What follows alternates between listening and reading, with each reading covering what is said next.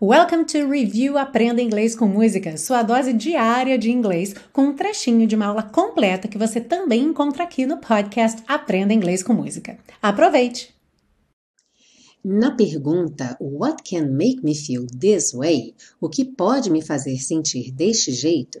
Temos então a palavra way traduzida como jeito, forma, maneira de fazer alguma coisa. Por exemplo, I like the way you walk. Eu gosto do jeito que você anda. A palavra way tem um outro significado bastante comum que talvez você já conheça, que é o caminho. Por exemplo, Do you know the way to the theater? Você sabe o caminho para o teatro?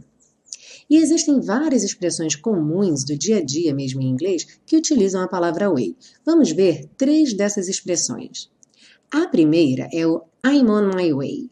Estou a caminho. Por exemplo, quando você está atrasado e aí a pessoa te liga, onde você está? E aí você fala, I'm on my way, eu estou a caminho. Uma outra expressão bastante comum com way é o this way, please. Quando você chega em algum lugar, num restaurante, no hotel, e a pessoa que vem te recepcionar te indica uma direção. Normalmente faz isso com as mãos e fala this way, please. Por aqui, por favor. E a terceira expressão com way é uma placa de trânsito. Essa é bem importante, hein? Uma placa de trânsito que vem escrito one way e tem uma seta indicando uma direção. Esta placa quer dizer que a via é de mão única, ou seja, você só pode dirigir na direção que a seta indica. One way, mão única.